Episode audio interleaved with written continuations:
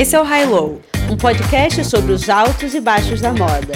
O meu nome é Olivia Merchior e eu sou Isabel Junqueira. Oi, Oli, tudo bem? Oi, Bel. Hoje temos uma pauta inspirada pela reação de alguns ouvintes nossos. Se rasgam elogios pra gente, falam: "Nossa, que ó, que legal foi esse episódio". Mas quem são vocês mesmos? O que vocês fazem?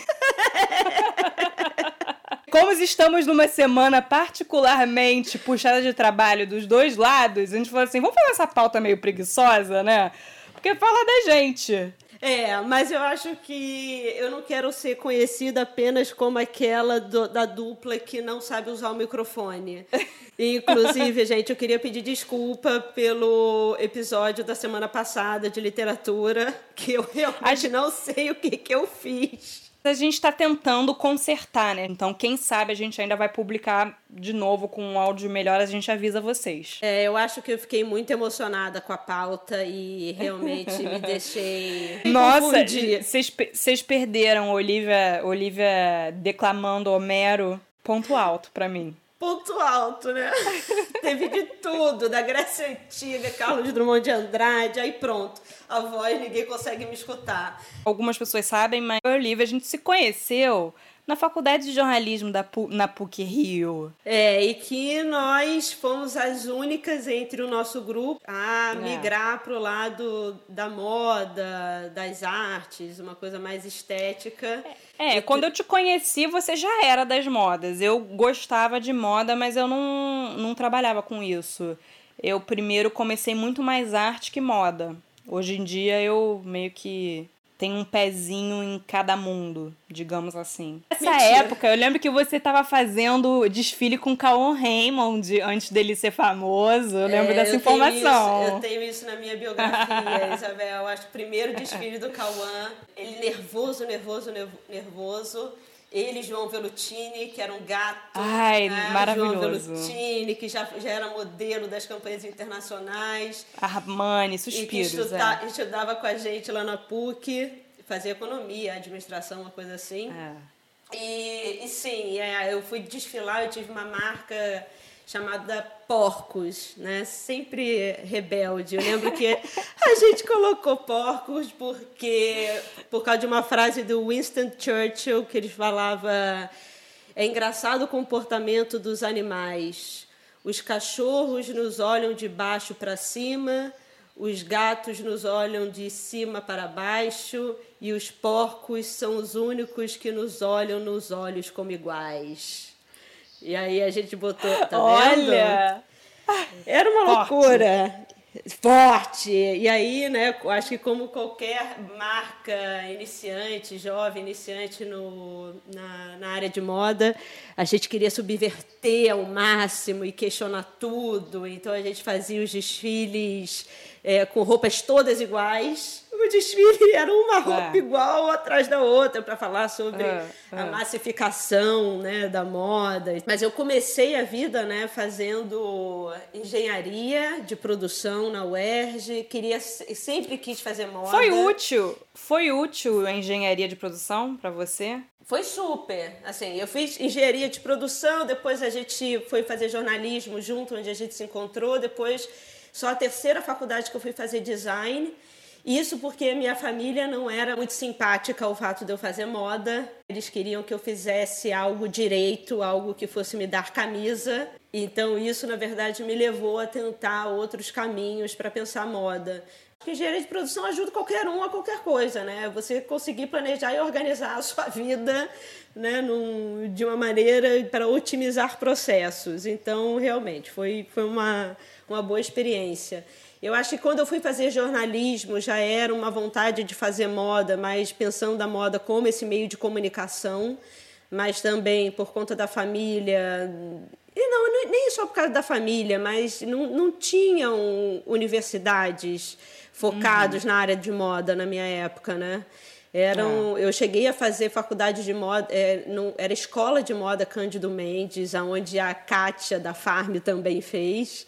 Assim, não, não tinha a seriedade com, que muitas faculdades têm hoje. Uhum. E aí eu fui fazer comunicação lá na PUC para tentar entender essa relação simbólica da roupa na sociedade, sei lá, tentar teorizar mais essa parte da moda. É, aí eu comecei a trabalhar, abri a minha marca, foi na época que a gente se conheceu, comecei a fazer figurino com a Globo, juntei um dinheiro, fiz figurino para filme e tal, e aí finalmente consegui ir para Central St. Martins de Londres, fui finalmente fazer design. Eu lembro, eu lembro que aí teve toda uma que você foi fazer aquele curso com o Charles Watson, né, para fazer o seu portfólio. Foi, foi uma sofrência só, porque o Charles naquela época não tinha tido filho ainda e ele era muito mais carrasco do que ele é hoje. Mas foi muito importante, porque foi. Eu lembro uma coisa muito interessante que ficou na minha, na minha cabeça pro resto da vida, que o Charles me falou e depois eu fui entender um pouco mais ao longo do processo da São Martins, é que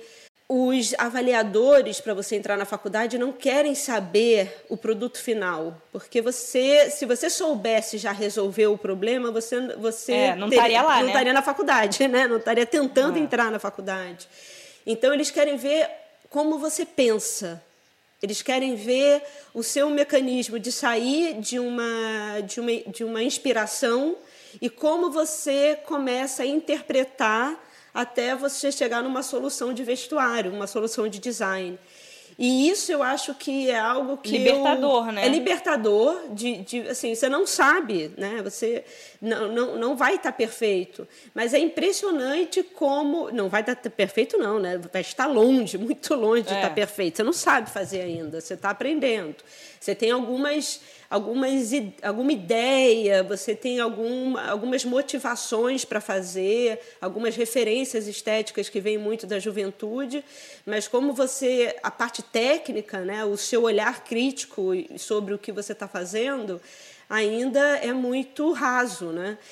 Uma coisa que meu pai falava muito quando eu fui para Londres é, é eu não me importo nem o que você está estudando, porque para mim importa o que você está ganhando, que é ganhar chão. Ele falava a experiência na, no exterior, sozinha, tendo que trabalhar para fazer grana para se bancar, se relacionando com pessoas de culturas totalmente diferentes, não tendo a família do lado, os amigos do lado para dar suporte. É. Isso faz com que realmente a sua percepção sobre o seu trabalho se torne muito, muito menos protegida, né? Do eu, seu eu meio. Se depois da St. Martin você voltou para o Brasil. É, aí depois da St. Martin eu voltei para o Brasil e foi engraçado porque eu terminei a St. Martins, né, que é a Harvard das faculdades, e falei, não, eu vou voltar para o Brasil e vou ganhar, na época, né, 2008, eu falei, vou, vou ganhar 10 mil reais é, é, de salário, né, porque qualquer é. um vai querer me contratar. É. E aí eu nunca vou me esquecer que eu sentei com a Tere Nascimento, que era, que é, eu acho que até hoje em dia CEO da MC, que até então era dona da Coach, da Fórum, da Sommer, era Driton, dona de tudo. E aí ela virou para mim, olhou o portfólio, falou: "Nossa, que criativa! Nossa, incrível! Nossa, muito bacana!" Só que assim, eu tenho uma vaga de estágio na Triton, sei lá, por, sei lá, se, se você quiser, a gente te dá um salário, tipo, um salário mínimo, porque apesar de tanta criatividade, eu estou precisando de uma pessoa que saiba fazer dos 200 mil metros China. E eu acho que na época, assim, foi um soco. O que, que, que o que, que é duze... o que, que é 200 mil metros China? Eu acho que é uma metáfora para você entender que a vida de design, de designer não é uma coisa de você sentar na cadeira e ter ideias incríveis e sim você é, saber se inspirar. É, né? É. assim, é chão de é fábrica. agilidade, é. é. Sabe? É você saber fazer chão de fábrica. E isso me fez mudar o olhar totalmente. Mas ao mesmo tempo que eu falei, não, eu não, não queria ficar em São Paulo e né, para fazer, eu queria ainda tentar alguma coisa mais interessante e foi a Terry também que acabou me indicando para o desfile da Animale para trabalhar com a Marta Ciribelli, que tinha, né, que foi, para quem não conhece a Marta, ela foi ex-diretora da Yes Brasil, que foi uma grande marca da década de 80 e 90. E a Marta estava fazendo desfile na Animale. E eu lembro que logo que eu cheguei no desfile da Animale, eu percebi que tinha muita gente querendo ser designer e muito pouca gente querendo entender sobre materiais, que sempre foi uma parte que eu gostei muito da, da, da moda, né? Desenvolvimento de materiais. A, a Terry me falou, olha, eu acho que você é meio maluca, seu design aqui é meio maluco, acho que tem uma pessoa que vai gostar de você e você vai gostar de trabalhar com ela, que é a Marta, que realmente é uhum. é uma doida e é uma doida do bem, né? Eu chamava ela de, de máquina de fotocópia porque eu nunca vi alguém psicografar coleções. Ela psicografava, sabe? Era parecia uma máquina de xerox. Saía uhum. papel assim, pá, pá, pá, pá, pá. Só que ela investia muito nessa parte de material, ela queria fazer coisas diferentes. Então, tudo que eu, que eu propunha em termos de material, ela, ela endossava, me mandava para os lugares para desenvolver. Nessa época era Priscila Darout também, estava com ela na época do desfile da Animale, e aí eu fiquei lá esse tempo todo, uns quatro anos na Animale. É, depois do desfile, fazendo essa parte de material, eu fui para par, eu fui para importação e exportação. A Animale estava é. começando é. a trabalhar com o mercado exterior. E aí você acumulou, acumulou muitas milhas, né? Muitas milhas. encontrou várias vezes nessa época. Sou diamante até hoje por conta disso. É, viajava muito e foi uma, uma oportunidade de conhecer o mundo, né? Tem muita gente de moda que, vai, que me pergunta sobre essas relações com o design, se, se eu ainda tenho saudade, porque eu acabei, eu acabei me distanciando da parte da criação em si, assim, Olivia desenhando, né? É. Eu acho que ela terminou quando eu percebi que tinha muita gente querendo desenhar a roupa e pouca gente querendo saber dos materiais. Aí eu fui para lá, né? Por mais que eu desenhasse também na época, mas o meu foco era o desenvolvimento de material. E aí depois, quando houve esse esse câmbio, estava muito favorável no Brasil é. Que era o câmbio quase um para um, né? É, porque isso ainda era, era Lula, né? É, era, era Lula, é, era total.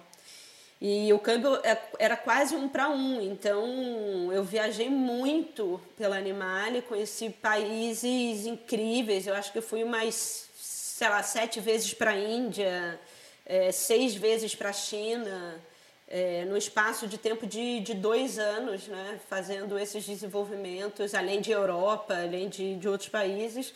E eu acho que foi nessa percepção de que, mesmo eu tendo estudado design e gostar de, de modelar, de costurar, porque você realmente aprende isso na faculdade, na São Martins, você precisa, não tem essa, essa coisa de desenhar e, e pedir para alguém fazer, né? você que tem que é. construir as coisas. Mas eu acho que o que a Terry dizia lá naquela reunião era isso, era às vezes você é muito criativo, mas você não entende o mercado que você está inserido. E eu me dei essa oportunidade de não me restringir ao design e eu consegui expandir o meu currículo, predispondo a fazer coisas tão interessantes, mas que haviam muito menos concorrentes para fazer aquelas coisas, né? Uma coisa que o Galeano fala naquele livro que eu tanto gosto, do Gods and Kings, que ele diz: se tem uma coisa que eu gostaria de ter aprendido na São Martins era sobre o mercado e sobre o negócio. Eu não aprendi na São Martins, mas pelo menos eu acho que eu fui rápida em entender os 200 mil metros China da Terry, que era isso que ela estava uhum. dizendo, né? Entender o negócio em si. Mas é. chega de mim, Isabel. Você sabe que eu sou péssima em me vender, em falar sobre mim. E eu, e eu sempre esqueço das coisas que eu fiz porque eu não tive uma carreira assim de empresa que nem você. Hoje, inclusive, eu tava lendo uma notícia e eu lembrei da minha primeira experiência de trabalho, que era uma experiência acadêmica, PIBIC. Você sabe o que é a bolsa PIBIC? Pra... Sabe o que é? Não, não. Eu, eu, eu acho não, que é uma bolsa. Fui, é bolsa acadêmica, essas coisas, eu sempre fui péssima. Nunca consegui. Então, é uma bolsa, até me corrijam aí se eu tiver errada, mas eu lembro que é uma bolsa que tá dentro do CNPq para jovem, para estimular jovens a ter uma iniciação científica. O, o Bolsonaro vai cortar as bolsas do CNPq agora. Eu falei assim, nossa, acho que acho que o PIBIC vai rodar. Você e eu fazia... sempre foi boa aluna, né? Você sempre foi CDF, não? De... Não, eu depende muito, assim. Se eu, se eu gosto, aí eu sou a melhor. Aí eu tava vendo, inclusive, meu projetinho do PIBIC com o Alfredo Grieco. Lembra? Esse, esse, seu grande professor. É, a paixão gente, de Isabel, Alfredo É, Grieco. eu, eu, eu. Sabe que eu tava pensando na minha carreira? E eu acho que uma coisa que falta na minha carreira é um mentor. Você teve um mentor? Mentoras tive. Mentor, acho que- mentoras, é. Eu acho que eu tive. A Marta foi uma grande mentora. A Emília Duncan, antes dela, foi uma grande É. mentora, figurinista da Globo, na época que eu estava na É. Globo. A Pascaline Willman, né, do Premier É. Vision, eu não cheguei lá ainda, mas, mas diz muito sobre mim, né? Porque são três mulheres obcecadas pelo trabalho, né? É, eu acho que Obcecadas. eu acho que o que mais chegou perto de ser um mentor na minha vida foi o Alfredo. E ele é um, ele foi um professor da, o Alfredo. Ele é uma figura assim não tão conhecida, mas que deveria, assim, ele tem uma história de vida incrível. Ele fez parte do Pasquim. Ele foi muito durante muito tempo professor de história da arte dentro da comunicação na PUC Rio. E a aula dele é muito engraçada. Você se fez, né? Eu- Eu lembro que você, você Eu fez. fiz, é. Isabel, eu escrevi sobre Flaubert, foi maravilhoso. É. Agora, para de fugir e, e não fala do Alfredo, fala de você. Não, mas então, mas é Ah. porque eu acho que o Alfredo tem uma coisa que eu tenho também. Eu não sei se eu peguei dele, mas com certeza eu, eu fui atraída pelo jeito do Alfredo pensar, porque ele, ele é o high-low em pessoa. E eu acho que eu tenho isso também em mim. Que, que acho que high-low pra mim é tudo arte, cultura, não tem essa coisa de high, fine arts, cultura, é tudo, tudo arte, tudo cultura. E o Alfredo, ele, ele, a aula dele era muito assim, né? A gente lia literatura, a gente lia livros de ciência, é, cienti- como é que é? Livros de ficção científica, mas ao mesmo tempo lia Proust. E aí via tudo que é considerado erudito na história da arte, até cultura popular. Enfim, era uma mistura muito interessante, né? E foi com ele que eu fiz a minha bolsa Pibic, ele que me chamou. Sabe sobre o que, que era a pesquisa? Análise de fotografia no Fotolog. Você lembra Caramba, disso? Fotolog, Isabel. É. É, mas tá vendo? Você já estava aí. E tem tudo a tempo. ver. E aí eu lembro que ele falou assim, Isabel, que ele tem uma voz assim, ele fala assim, nasal. Isabel, você tem que. Você tem que ler Ana Moyan do Pierre Bourdieu. E aí, tipo, eu tive que ler Bourdieu, eu tinha, sei lá, 19 anos. Tive que ler em francês e nem falava francês, assim, direito. Enfim, eu também trabalho com, com imagem, mas eu, eu gosto dessa coisa sociológica sempre quando vai para um lado sociológico. Mas aí depois eu Eu acabei gosto dessa coisa sociológica. dessa coisa sociológica. Gente, vocês estão vendo aqui frase a pessoa e a oratória da pessoa é assim, né? Michelle Obama, Oprah Winfrey ficariam encantadas com o meu jeitinho de falar. A gente ama. Mas vem cá, por que que você, depois da PUC, você aplicou para esse PIB, que foi por isso você foi para Sorbonne? Não, não, não, não. IBIC é, é durante, você faz durante a graduação, que eu saiba. Não é uma, Ah, tá. não é uma, não é uma bolsa de mestrado, de, é uma quando você tá na graduação mesmo, é para acho que para dar um gosto assim, para de repente você seguir essa cadeira, essa carreira realmente De pesquisa de acadêmica. pesquisa, é. Eu não sei como é que é hoje em dia, mas na nossa época era muito assim, você o que é bom, mas o que é ruim também. Você tem as aulas de jornalismo, mas você aprende um pouquinho sobre cada coisa, né? Política, economia, cultura. Você não se aprofunda, né? Em nada. Formei na PUC, já comecei direto História da Arte na Sorbonne, na Paris 1. Porque eu até pensei, ai, de repente não é não é jornalismo a minha parada. Porque eu, eu realmente gosto dessa parte de pesquisa. Tive um flerte com academia, mas só fui até o mestrado. Eu tenho, eu tenho, eu realmente tenho a formação de história da arte inteira, assim, graduação e mestrado. É, Fina, Eu não fina. quis. É, eu, todo mundo me perguntou por que você não fez mestrado? Já tem uma graduação. Eu não conheço nada. Como é que eu vou já ir pular para o mestrado e mesmo cinco anos né, de história da arte você não vê muita coisa? Isso é, sim, apenas um ponta do iceberg. Durante a, a faculdade, eu já estava trabalhando Enfim, eu fiz vários estágios é, em revistas de arte. O Jornal des Arts, que é. Eu não sei se você conhece o The Art Newspaper. É, é um jornal, enfim, sobre mercado, o mercado da arte, e eu trabalhei muito tempo na versão francesa. E aí depois eu fiquei tanto tempo nesse, nesse jornal, eu falei assim, ai, fiz um outro estágio no Air France Madame, que é a a revista de moda da Air France, que é ótima. É muito legal. Muito legal. Também. Eu acho ótimo. É, inclusive, é, public... é editada pela Condé Nast. Ah, não sei. Ela é, é no mesmo lugar e tal, é super fino. E, e eu não escrevia, eu era assistente de stylist, Olivia.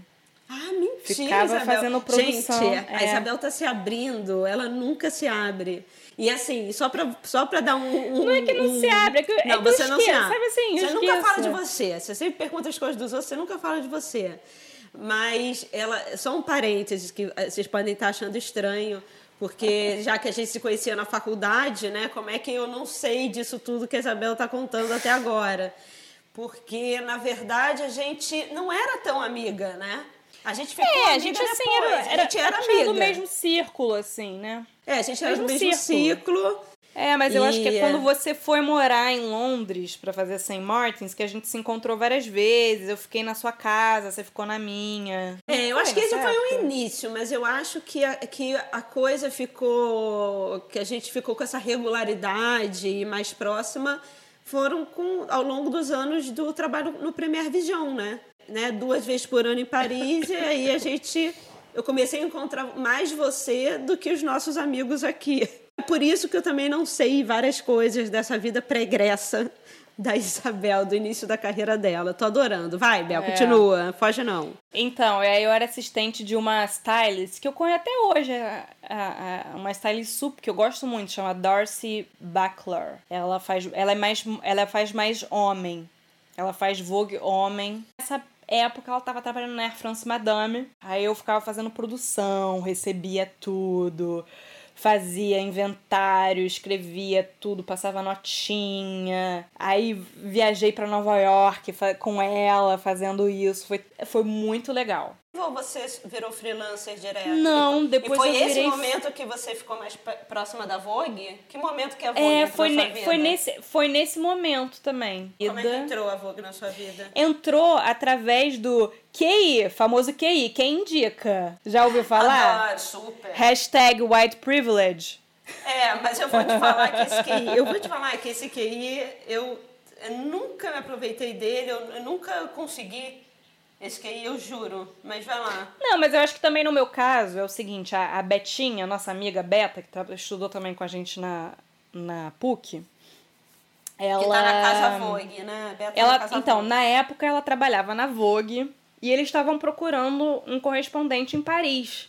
Então também não tem um milhão de pessoas, né?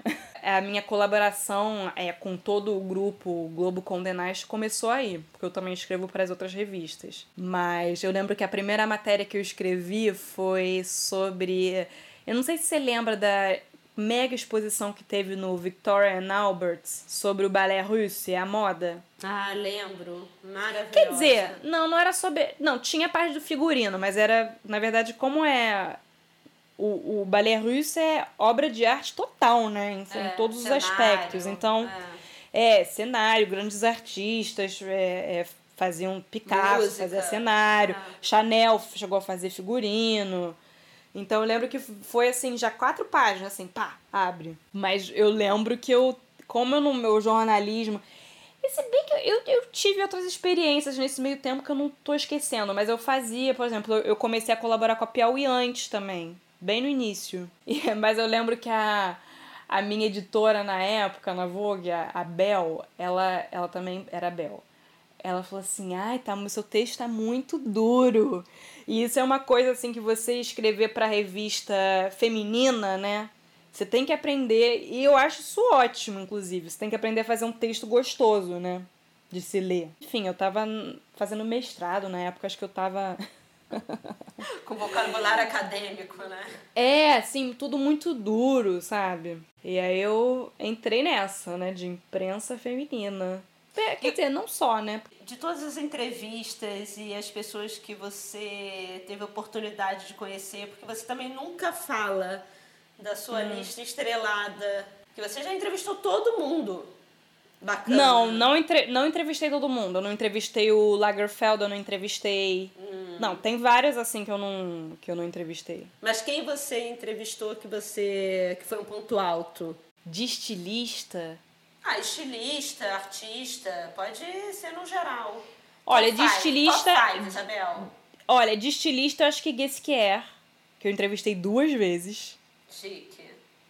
Na segunda vez ele pediu, ele falou assim: ah, vai ser Isabel. ele gostou de mim.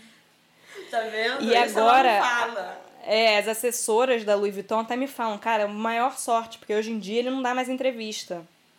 A Louis Vuitton tem uma política de não não deixar mais tanto os, os estilistas. É, é, isso vale também pro Virgil. Porque eu tô fazendo mó lobby com as meninas da Louis Vuitton. Eu quero entrevistar o Virgil, deixa eu entrevistar o Virgil.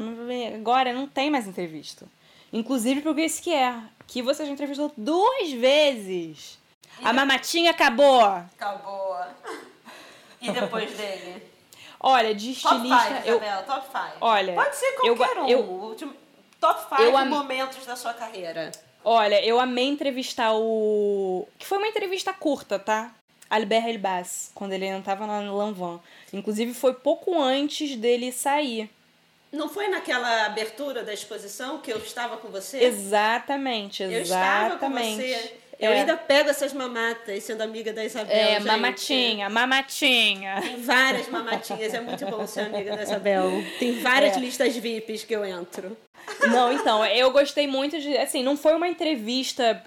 Por exemplo, as entrevistas que eu fiz com o Guisquer são mais de 50 minutos, uma hora, né? O que geralmente é o ideal, né? Você tem pelo menos isso com. Aliás, com qualquer pessoa, seja qual. Seja quem for. Mas com ele foi o quê? 10 minutos, 15 minutos, uma coisa assim.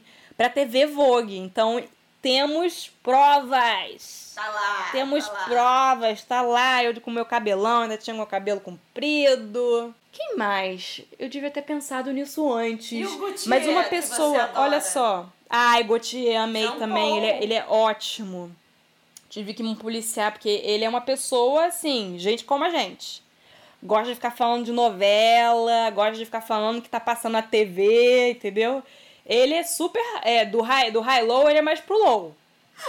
Ele curte mais o low. E eu também adoro. Então, eu tive que me policiar pra, né? Não, não ficar só no beijo. Só no, exatamente, de comadre, né? Uma outra pessoa que eu amei ter entrevistado foi a Monique Levi-Strauss. Hum, ah, eu vi a, a mulher, a mulher do Claude. É, a mulher Sim. do Claude. Eu entrevistei duas vezes, porque. Ela é artista, um... não é isso? Não, ela é pesquisadora. Ai, meu Deus, eu acho que. E ela, e ela é especialista em chale de cachemira. Ai, é isso. De é cachemira ou de cachemir? Cachemir. É da cachemira. Cachemir. é, é. de cachemir. E aí, a primeira vez eu a entrevistei para fazer uma matéria na Vogue. Mas assim, meia página, sabe? Eu tinha um material maravilhoso e esse é um problema né, do, do, da mídia impressa, né? Não tem como você. Nossa, eu tenho tanto material que eu não, não aproveito, sabe assim? Ainda bem que eu tenho tudo gravado. E. É, mas aí depois eu entrevistei mais uma vez a Madame Levi-Strauss, porque ela, ela lançou uma meio autobiografia. Entrevistei dessa vez para Piauí. Então aí eu fiz uma matéria que ficou mais legal, que tá na Piauí, procurem aí. E quem que você gostaria de de entrevistar. Eu acho que eu sei. Eu quem? vou abrir aqui, eu vou abrir aqui para todo mundo, para todos os nossos quem? ouvintes, quem é a sua musa inspiradora máxima. Ai, meu Deus. Quem você quem? gostaria de ser? Se você, quem? Quem? Se, se uma fada batesse aqui e falasse, Isabel, pode ser qualquer pessoa. Hum. Quem seria? Oprah. Oprah. Gente, é, a Isabel, a ela é assim, muito obcecada olha, pela Oprah. Eu só não gente, sei se ela é eu... mais obcecada pela Beyoncé ou pela não, pelas duas, pelas duas. Eu, eu teria que nascer de novo, né, querida? Você acha que eu, você acha que eu tenho que nascer de novo para ser uma comunicadora como ela? Eu acho que eu nem conseguiria entrevistá-la, porque eu acho que eu não teria estrutura emocional. Eu acho que eu ia estar tão loucona dentro da minha cabeça que eu não conseguiria fazer uma entrevista decente com ela. É, é engraçado porque dessas musas, eu acho que hoje a gente já falou disso, né? Eu tô obcecada com a Anne Chapelle. A Anne Chapelle, ah, é. gente, procurem saber quem é. É. É uma é uma, não, é uma mulher de negócios, mas que, que na verdade não vem do, da área administrativa. Na verdade, ela trabalhava com, é. Com, no ramo farmacêutico, trabalhava com saúde. E, e hoje em dia ela virou a CEO do Heider Ackermann, da Anderman uhum. Master. E agora está é. na Poiré, não é? E agora, Olivia, ela, você não... dúvida, é o ah. meu, meu é, ponto Ela alto. é o seu... É o meu é. North Star, sabe? Tô olhando ali, é. tô, tô seguindo. Não, sabe quem é minha outra North, North Star? Que eu acho que é um pouco mais realista do que a Oprah? É a Poxa. Terry Gross. Terry Gross. Você sabe quem é a Terry Gross? Não sei. É uma das maiores radialistas dos Estados Unidos. Eu acho, olha, tá no top 3 maiores entrevistadoras norte-americanas. Ela tem há décadas um programa na rádio que também é podcast. Então eu, eu sigo no podcast, escuto todos os dias. Então, pode, o programa dela se chama Fresh Air, é programa de entrevista. Ah, Gente, eu ela sei faz, qual é o Fresh ela Air. faz, ela faz uma entrevista por dia. E são todas entrevistas maravilhosas, assim, é, é absurdo. Ela é muito boa porque ela tem ela sabe fazer as perguntas difíceis, mas ela tem a sensibilidade. Sabe assim, é perfeito. Não quer ficar dando. Porque eu acho que no Brasil tem muito isso. Não, não, não só no Brasil, mas acho que no Brasil tem muito, sim, essa coisa do lição de moral, lição de moral. Lição de moral, né? Lição ficar jogando na cara, ficar, né? Tem. E, e ela não tem nada disso, sabe? E eu sou muito fã dela. Uma, buscando aqui, tem outra referência também para mim, a Sarah Moore. Ai, Sarah já... Moore, que segue a gente! Que segue a gente, que segue a que Eu segue realmente a acho que ela segue achando que é outro podcast, Com Isabel. Certeza. Porque olha só, gente, a gente fez pesquisa para achar o nome do nosso podcast e a gente ai, chegou a High Low. A gente nem se deu o trabalho de ver se tinha um outro podcast chamado High Low. Na verdade, tem um outro chamado The High Low, que é de é. umas inglesas, eu acho. Aí de vez em quando vivem tagueando a gente. Um, acho ótimo, pessoas né? Inglesas. Já dá um eu também acho. nos seguidores. Eu... Mas a Sarah Moore, Moore, eu acho interessante pelo trabalho que ela faz, que é aí que eu me reconheço também com os novos talentos, né? É, Inclusive, é. Isabel, eu vou te falar aqui. Ontem, já que a gente estava falando sobre as imagens dos sem olhos, né? que eu estava falando que eu estava começando a me deparar em muitas pesquisas com imagens com onde os olhos estão feridos ou, ou uhum. cegos por algum motivo. Aí fui ver o Blackbird, não. Qual é o nome? Black, Bird, Bird Box, não. Bird, Bird Box. Box? Bird, Bird Box. Box. Na Netflix. E eu vou te falar, Isabel, me reconheci, sou eu. Eu sou a Sandra Bullock. Com os olhos vendados. Com os olhos vendados, com aquelas crianças no colo, falando assim: não abre o olho, não se compro, não se não não torne vai, a sua, mar, a vai, sua marca vai. uma marca comercial sem valor é. nenhum. Vamos lá, vamos embora, vamos embora. Não olha é. para a rede social, não olha para nenhum lugar, tenta manter o seu é. foco, enquanto isso aquela selva te perseguindo. É e aí você é. tropeçando. Gente, eu juro, Isabel. É. Fala rapidamente do DAC, da DACRE, porque você não falou, né? Ah, que é, é o que não, você não faz falei. atualmente. Retomando lá na, na parte anterior, eu fui fazer as faculdades até chegar em moda, abri a minha marca. Depois fui para Londres, voltei, comecei a trabalhar na Animalia na parte de desfile. Depois fui para a área internacional da Animale, e aí fui rodar o um mundo fazendo desenvolvimento, principalmente de matéria-prima, produto e tal. E aí, depois eu fui, tive uma, uma, uma passagem rápida pela sacada para abrir o departamento internacional deles. E é interessante porque, apesar de eu não necessariamente ser uma pessoa. Aí, quando você fala do, da engenharia, como que ela me ajudou, né? Eu, eu comecei a perceber que eu sabia lidar com a, com a parte criativa, né? com o departamento criativo, com as necessidades do departamento criativo e também conseguia me dar muito bem com essa parte mais comercial e administrativa, de business da coisa. Então, acho que isso foi algo que pontuou a minha carreira Ai, até hoje. Fui para a sacada, continuei trabalhando e viajando muito, que eu fui abrir o departamento internacional. E aí foi nessa época que o Premier Vision, que eu já fazia alguns trabalhos de consultoria para eles, para a América Latina, me chamou. O Premier Vision é um dos, dos mais, é, é o mais importante evento de, de matéria-prima e componentes para a moda do mundo, que acontece uhum. duas, duas vezes por ano em Paris. E eu fui chamada para ser coordenadora deles, né, da, fazendo o monitoramento da América Latina. Nessa época existia o Premier Vision aqui, o evento, né? Então eu também era coordenadora de moda do, do evento, montava o evento todo, e nessa época eu tive que abrir a DACRE. Uhum. E, mas a DACRE no início eu abri só para trabalhar com o Premier Vision. Né? A DACRE foi a minha primeira empresa.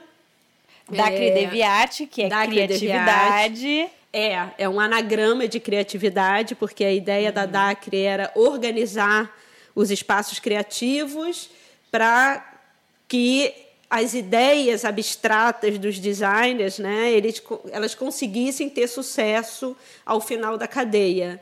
Então, ah. assim, tá tudo, entendeu? A engenharia é total dentro do que eu faço até hoje. Permeou a minha vida ah. durante muito tempo. E aí, na DACRE, eu praticamente só fazia Premier Vision quando a São Paulo Fashion Week me chamou, a Graça Cabral, que já era uma amiga minha, ela me chamou para fazer a, a, consultoria de produto de um projeto do, do Top 5 né, em 2015, que é um projeto dentro da plataforma de desfile. E eu comecei a fazer é, consultoria de produto. E a partir daí a DACRE ela se especializou em trabalhar é, com novos talentos e, e pessoas com ideias mais de vanguarda, mais prospectivas. E o que a gente faz hoje é tentar organizar o caos criativo. Uhum. Né, sem tolir, então por isso que é o Bird Box, né? É. Porque você tem que é uma luta constante, aquele desespero, né, num, mercado que fica totalmente toda hora empurrando os novos criadores para eles serem é, compromising, né? Como que é? é pra... se comprometer, né? É. Com comprometimento? É, mas assim, é compromising no sentido de, de comprometer a criatividade deles. Como isso. Né? Para entrar no mercadão, né? E, e a Dacre, o que ela tenta fazer é, resguardar um pouco, né, na tentativa de resguardar esses criadores em projetos ou tentando estruturar, ajudar a estruturar a marca deles, apresentando, aumentando o networking, para uhum. que eles consigam é, se manter criativos e, ao mesmo tempo, iniciar esse pensamento mais de negócio, de business, né?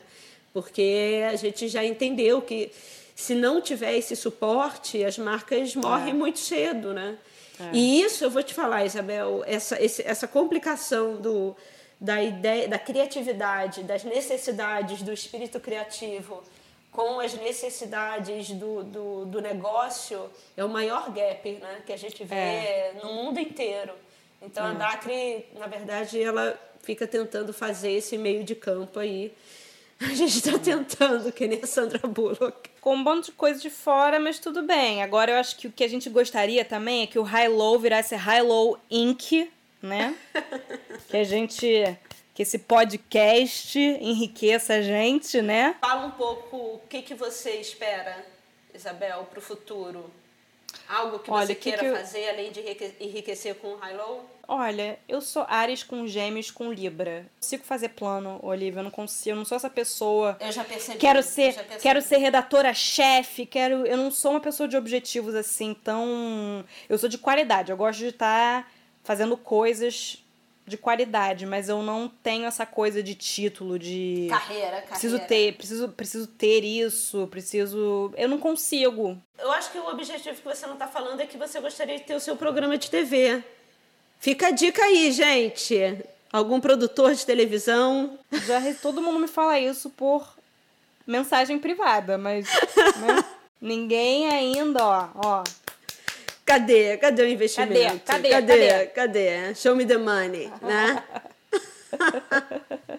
e você, Olivia, além de fazer acontecer a carreira das, da juventude brasileira? É, é, projeto é o que não falta, né, Isabel? Eu acho que eu sou a rainha do projeto, né? Eu sou, eu sou ah, uma. Eu, eu sou uma é. somos, afinal, somos pessoas de humanas, né? Somos de humanas, é. Assim, projetos é o que não falta, a quantidade de projetos que a gente inventa. Mas eu não sei, eu, estou no momento também da moda que eu vou te falar, Isabel. Eu estou gostando muito dessa experiência nossa no High Low. É, eu também. Inclusive, eu acho que renovou o meu interesse pela moda, que eu confesso que eu andava um pouco desinteressada. Eu tava assim, meio. Sabe quando você joga a toalha? É, eu acho que. Eu não tinha jogado a toalha, mas eu acho que eu tinha entrado num fluxo muito frenético, onde eu tinha deixado de pensar sobre coisas. É, de novo, né, trazendo a coisa do Bird Box, é sempre aquele desespero que tem algo te, te perseguindo e sempre hum. tem algo acontecendo e, e pessoas em perigo, e aí você vai lá e, e sabe, tem que correr e tem que tapar buraco e tem que resolver coisas. E eu acho que essa experiência tem me trazido uma vontade mais de escrever, sabe? Hum. Ó um livrinho que não vem aí daqui é, a pouco. Editoras, fiquem de olho. Fiquem de olho. Olha um livrinho aí, como não podia é. sair, né? Ai, mas é isso. Mas é, é isso. isso. gente. Qualquer coisa, se tiverem dúvidas, deixamos bastante coisa de fora também, mas, né? Tudo bem. Faz parte. Vocês vão descobrindo aos pouquinhos outras, outras coisas, outros fatos sobre nós duas. É, a gente vai dando uns drops. Uns drops. Então é isso. Até semana que vem, olha. Um beijo. Um beijo, Bel. Tchau.